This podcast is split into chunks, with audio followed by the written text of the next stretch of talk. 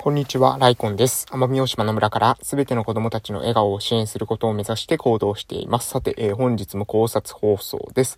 えー、本日はですね、えー、人間関係についての話をしていこうかなと思います。これはですね、もう心理学的に理論があるのかどうかわかりませんけども、私が、えー、人間観察をする中でですね、こういったところあるよねって、こういった法則があるよねっていう風に、えー、感じた法則についてのお話でございます。で、その法則っていうのはですね、えー、仲間外れ、えー、団結の法則っていう 私は考えてます。仲間外れ団結の法則ですね。えー、これどういう法則なのかというと、仲間外れをするとですね、その仲間外れをしにしている、えー、側の人たちはですね、団結するっていう心理学、心理学じゃないですね。ごめんなさい。私の人間観察に基づく法則です。うん。全然学術的なですね、えー、法則の、あの、あれは知らないんですけれども、そういった、えー、研究などは知らないんですけれども、私の人間観察に基づく法則ですかね、あくまで。えー、私が見てきた結果、えー、見出したというか、あの、こういった法則あるんじゃないかな、というふうに思うのが、え仲間外れ、団結の法則。仲間外れにしていると、その仲間外れにしている、え側の人たちが団結するっていうですね。あの、えまあ、A さんを弾いている B さん、C さん、D さんが A さんを弾いたとしたら、その B さん、C さん、D さんは、えー、仲良くなるというか団結するというような法則ですね。もしこれ、心理学的にですね、専門的な用語を知ってる方いましたらですね、教えていただきたいんですけど、もしかしたら用語あるのかな？わかりませんけど、私人間観察してるとですね、これよくあるなと思いますし、これってね、応用するといろんなことに使える、えー、まあ、ある意味その法則だなと思っております。っていうのがね、えー、皆さんの多くの悩みって人間関係じゃないですか。だから、人間関係がですね、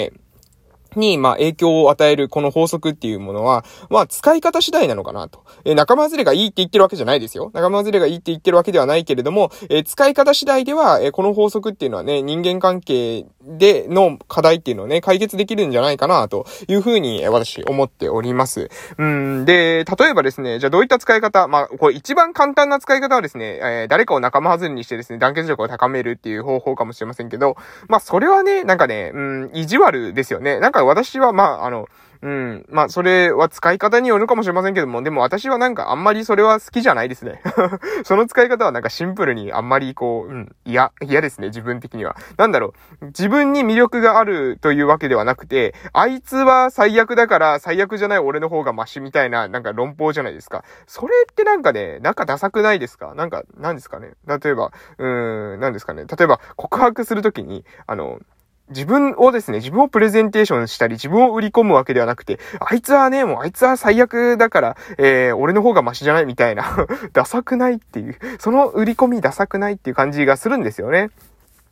商品もそうですよ。例えば、エアコンとかですね。もし、あの、この、こちらのエアコンのね、あの、良さを伝えるんじゃなくて、もうあの会社はもうね、あの、なんかもう信用ならねえみたいな、あの会社の製品はこうなんですよ、こうなんですよって言って、えー、落として、えー、なので自分の製品の方がマシじゃないですかっていうか、その自分の製品の方が良くないですか？みたいな、そういったやり口っていうのは、まあなんかね、あんまり気持ちよくはないなと思います。もちろん私もですね、この配信の中で、えー、様々なものを批判している、ことありますが、その批判っていうのはね、私という脆弱なですね、一個人、脆弱な一個人が、え社会の大衆というですね、強大な、えー、なんですかね、パワー、パワーバランスからすると、私の方がもう圧倒的に、もう1とか0.1とかで、社会っていうのはもうね、100億とか数千億とかですね、えー、もうそれ以上の何かしら、その無料対数かもしれません。あのー、もう無限ですね。無限のエネルギー対、えー、私というですね、脆弱な個人という構造なので、え批判できるんですけども、なんかね、そうじゃなく、あの、相手の方がですね、えー、相手がまあ、例えば同等だったらまだいいんですけど同等じゃなくて相手の方がちょっと少ないとか、例えば人数的にね、こっちが、えー、10人であっちが1人とか言ったら、なんかそれってちょっとね、なんかどうなんでしょうね、と。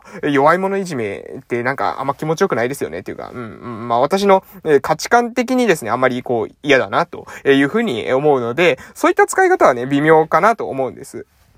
なので誰かをですね、仲間外れにして、え内側の結束を高めることを、え実際にそのまま使うっていうのはね、微妙だと思うんですけど、えー、子供たちとね、関わってる中で、えー、なんかね、結構使える場面ってあるんですよね。えー、そういった、ちょっとご紹介しますね。例えば、どういったことかっていうと、子供たちのなんか団結力がない時ってありませんかね？子供たちがなんとなくね、あの、一人一人で、えー、バラバラに活動している。もうちょっとね、こう、チーム化してほしいんだよなとか、団結して、で、そのチームとして、例えばワークを何かしてほしい。え、チームとして一つの物事の解決にあ当たってほしいっていう時に、まずはその、大人だったんですよ、その課題に対する、え問題意識で、を投げかけてですね、今イン、インターネットでそれに対して課題を、え持っている人たちを集めるってことはできるかもしれませんけど、そうじゃなくてね、例えば地元に密着した、え子供たちのそのコミュニティであったら、別にその子供たちって何か課題意識が一緒にあってですね、その場に集まってるわけではないわけじゃないですか。なので、え、その子供たちをチーム化するにはですね、大人の関わり方っていうか、え、その子供たちをどうやってですね、チーム化するかっていうのを非常に私は、え、大事だと思うんですね。で、その時に、どういう風にですね、団結させるのかっていうとね、その子の中から一人ですね、弾き出してその子をいじめてですね、えー、団結させる。そんなわけないんですよ。そんなわけないですよ。それは嘘ですよ。大嘘ですよ。そうじゃなくて、子供たちの中で、えー、子供たちを団結させるためにはですね、えー、大人がですね、大人が、え、クッション材になるんです。え、意味わかりますか？大人が弾き出されれば、あの、子供たちってね、団結できるんですよ。これね、あのー、わかりますかね？この感覚ね、これ多分ね、わかる人はわかるんだけど、わからない人はわからないと思うんですけども、子供たちってね、なんていうのかな、まあ、大人対子供みたいな構造にするとですね、燃えるんですよね。で、この構造をいかに作り出して子供たちの団結力を上げるかっていうのは、私はね、結構使えるなと思いますし、しかもね、その大人側もそれ分かってやってるというか、えー、そうすると別に心理学的なダメ、心理的なね、その精神的なダメージは、えー、ゼロなんですよね。なので、えー、むしろね、あの子供たちがね、そうやってこうなんか団結して、ね、えー、するっていうための、その環境調整としてですね、ある意味その、うーん、バラバラの子供たちをですね、何か一つのその課題を共有したりして、えー、目的意識を持たせてですね、チーム化するっていう、まあ、もちろんそちらのアプローチも、えー、非常に素晴らしいものだとは思うんですけれども、それだけじゃなくてね、なんか、大人が、えー、あえてですね、その、ちょっと、大人 VS 子供的な、その構造にする。まあ、1対多数がいいですよ。大人1人対、えー、子供がね、5人とかだったら、あ、なんか、あの、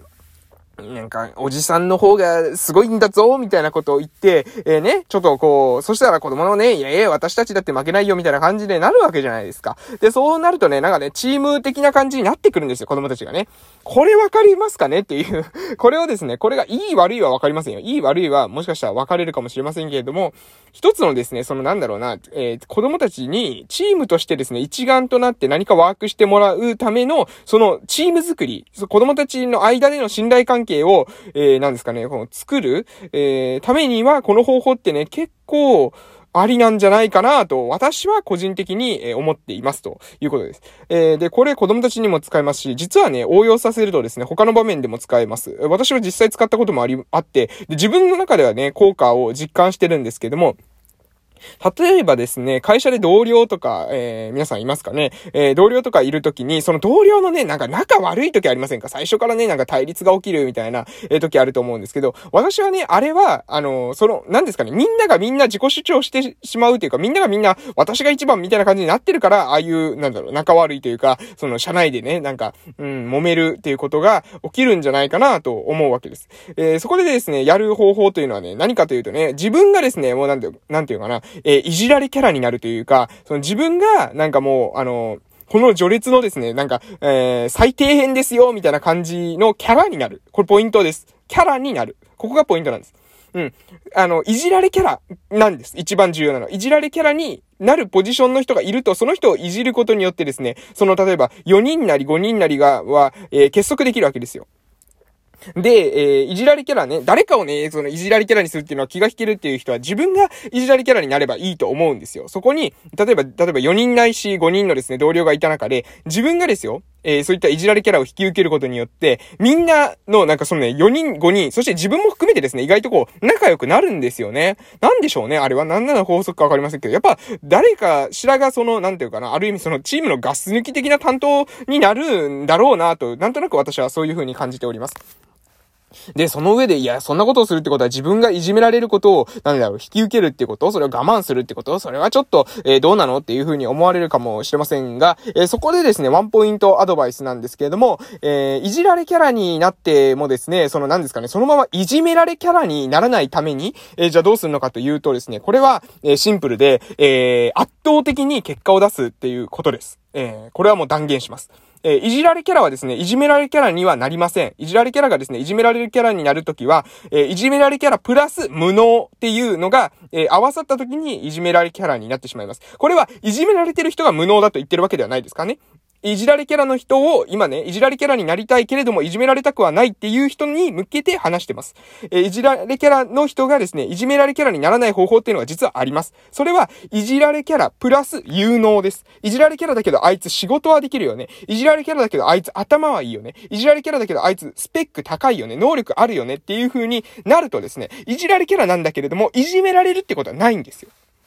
そうなんです。で、このポジションをね、積極的に取りに行くと、チームっていうのはね、意外とうまくいくんですよ。ね、これ、ある意味ですね、いじられキャラプラス有能っていうのはね、あの、私は愛されキャラになるんじゃないかなと、私の中での構造、私の中での頭の中での構造ではですよ、えー、図式は、えー、そのなんですかね、えー、愛されキャラの式っていうのは、いじられキャラプラス有能だと思います。で、逆に、いじめられキャラっていうのは、いじられキャラプラス、さっきも言いましたけど、無能なんですよね。あの、あいつは能力がないという風に思われると、えー、そのままね、そのいじめの対象になってしまう。なので、え皆さんがですね、まあ、有能になるってことは、これはそんなに難しくなありません。日本人って勉強時間すごく短いんですよ。平均6分って言われてます。ってことはほとんどの人は勉強しないってことですよね。なので、えー、皆さんが持続的に努力が可能であるっていう人なのであれば、いじられキャラプラスですね、有能の愛されキャラを取りに行くことがね、おそらくできると思いますので、えー、ぜひですね、そちらを、取りに行くと、なんとな、なんとなくですね、自分の周りの人間関係も良くなりますし、チームワークもね、えー、高まっていきますので、おすすめですということです。これはあくまで、えー、その、なんですかね、努力が継続できて、えー、周りの人よりもですね、一定の成果を上げられるっていう人がやってください。そうじゃないと本当にいじめられキャラになってしまいますのでね。